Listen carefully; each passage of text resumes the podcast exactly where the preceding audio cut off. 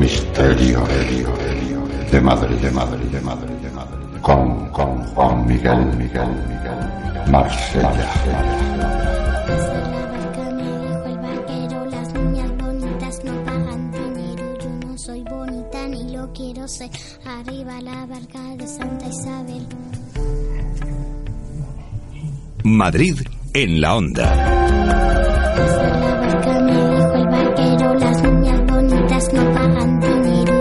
Soy bonita ni lo quiero ser.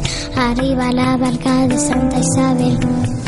Una 35 sección del escalofrío de los pelos de punta, como cada miércoles, bueno, como cada martes, pero ayer no quisimos mezclar churas con merinas.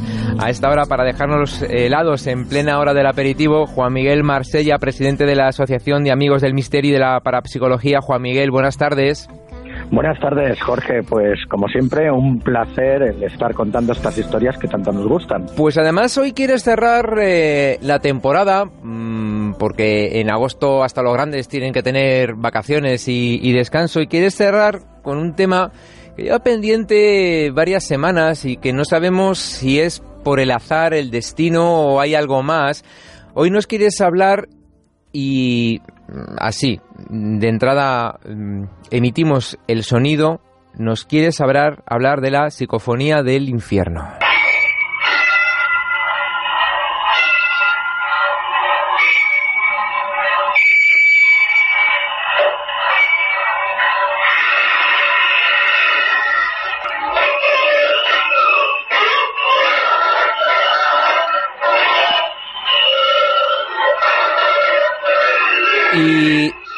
Eh, Juan Miguel, eh, explícanos qué son estos sonidos, porque para los que Pues- no dominamos el tema, a mí me dices que es eh, un metro entrando en una estación en curva y me lo creo también.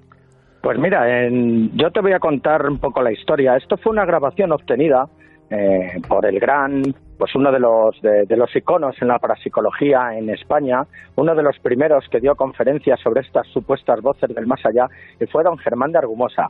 Parece ser, según la historia, que contaban que en un chalet en el que se reunían, pues varias personalidades de la época y varios eh, personas eh, relacionadas con la cultura y demás, en un chalet de la zona de Somos Aguas, en el que se realizaron esta grabación en lo que es en el sótano de este, de este chalet. La dejó don Germán de Argumosa con, con su cinta, eh, con, su, con su grabadora, la dejaron abajo, la dejaron unos 10 minutos aproximadamente y bueno, pues bajaron a, a comprobar lo que había ocurrido y fue cuando se encontraron todos estos sonidos. Bueno, pues siempre ha estado la leyenda de que esta psicofonía nunca se ha emitido entera porque el propio don Germán de Argumosa pues parece ser que se echó para atrás y, que en un momento dado pues hasta le parecía que podía dañar psicológicamente a las personas que la escucharan. Y es más, eh, esto sí que se puede de- denominar como una especie de leyenda, porque en el programa de la otra frontera, antes de que ocurriera lo que te voy a contar, en Radio Fortaleza, que estaba eh, dirigido por Ricardo Hernández, esta grabación se escuchó entera.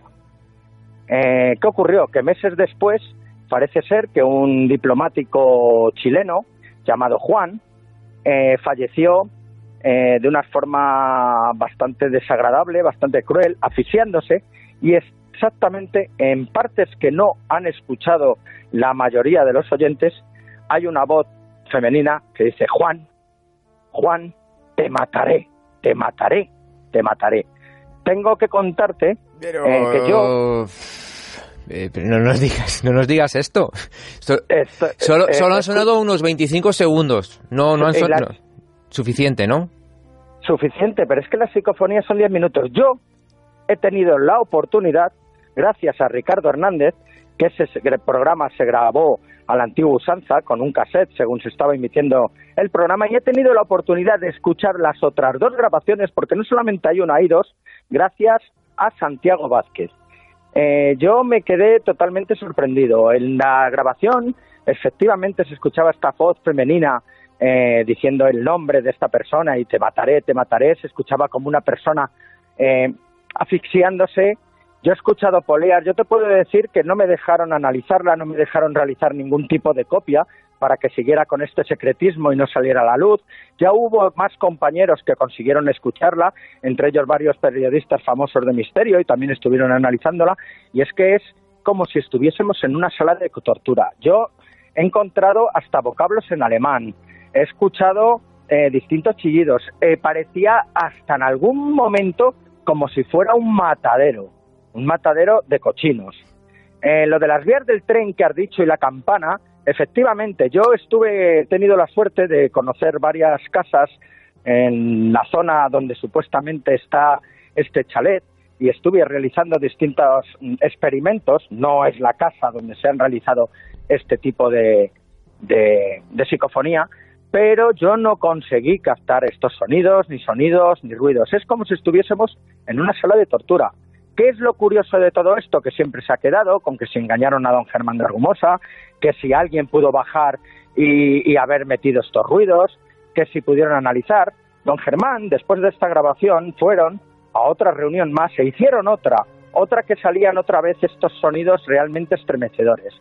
Pero lo curioso de este tema es que en una reunión que hicimos hace unos años eh, para una editorial que se llamaba Tanor, en un hotel del centro de Madrid, estábamos reunidos varias personas y bueno, pues yo conocí a un señor al que de momento voy a mantener su anonimato porque no tengo el permiso para decir su nombre, pero este señor, un noble de España, uno de los grandes de España, estuvo presente en esa sesión y él mismo me confirmaba que a don Germán no le engañaron. Ellos pusieron la grabadora y salió esto.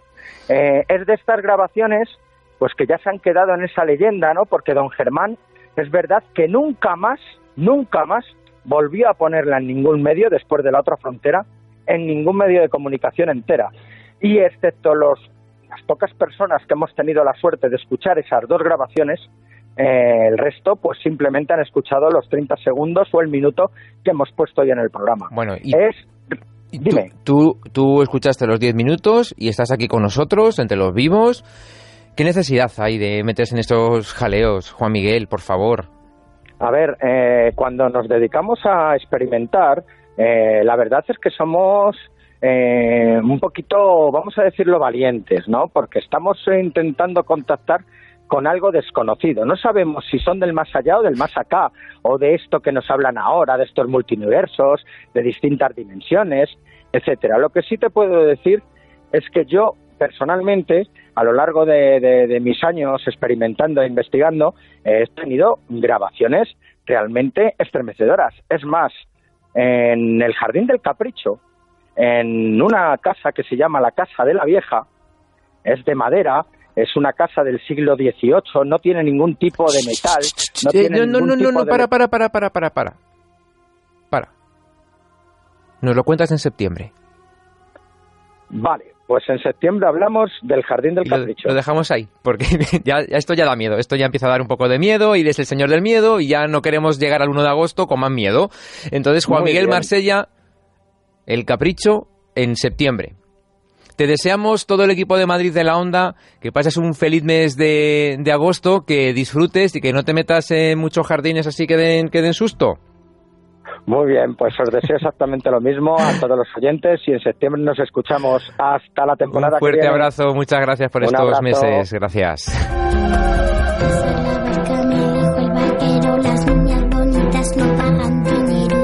soy bonita ni lo quiero ser. Arriba la barca de Santa Isabel. Madrid en la onda. Misterio de Madrid, de Madrid, de Madrid, de Madrid, con, con Juan Miguel, Miguel, Miguel, Marsella.